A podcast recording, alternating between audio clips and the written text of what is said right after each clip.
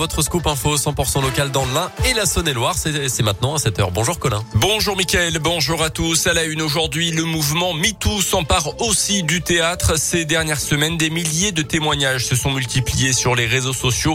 En grande majorité, ce sont des femmes qui témoignent de situations de harcèlement, de sexisme, voire d'agression sexuelle. 300 personnes étaient rassemblées samedi à Paris pour dénoncer l'omerta et soutenir les victimes qui ont choisi de briser le silence. Pour euh, Julie Roslo-Rocher, dramaturge et co-directrice d'une compagnie de théâtre dans la région. Cette libération de la parole a pris du temps car les comédiennes qui parlent peuvent le payer très cher. On l'écoute au micro Radio Scoop de Léa Dupérin.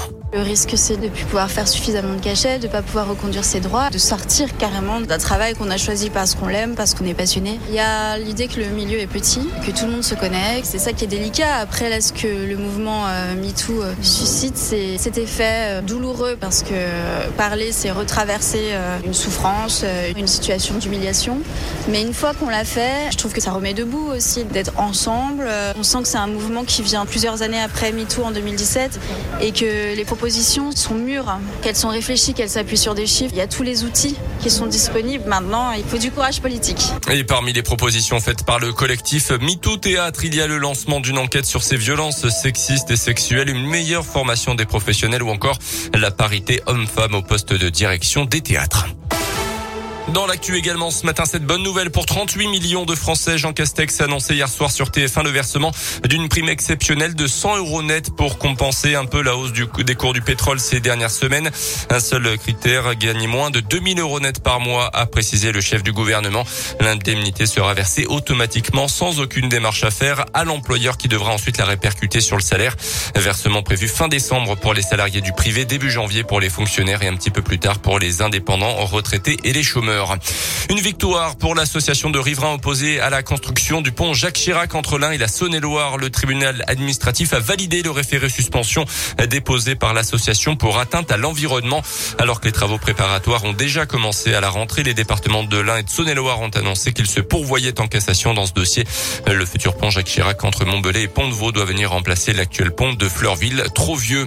Grand Bourg agglomération invite à la plus grande prudence. Plusieurs euh, habitants ont été abordés récemment par des individus leur proposant de leur vendre des calendriers. Ils se présentent au nom de la direction des déchets de la métropole. Il s'agit tout simplement d'une arnaque.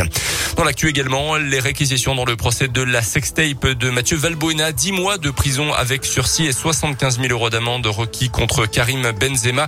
Lui et quatre autres individus sont jugés pour une tentative de chantage. Par ailleurs, 4 ans de prison ferme et 15 000 euros d'amende ont été requis contre l'instigateur de cette affaire.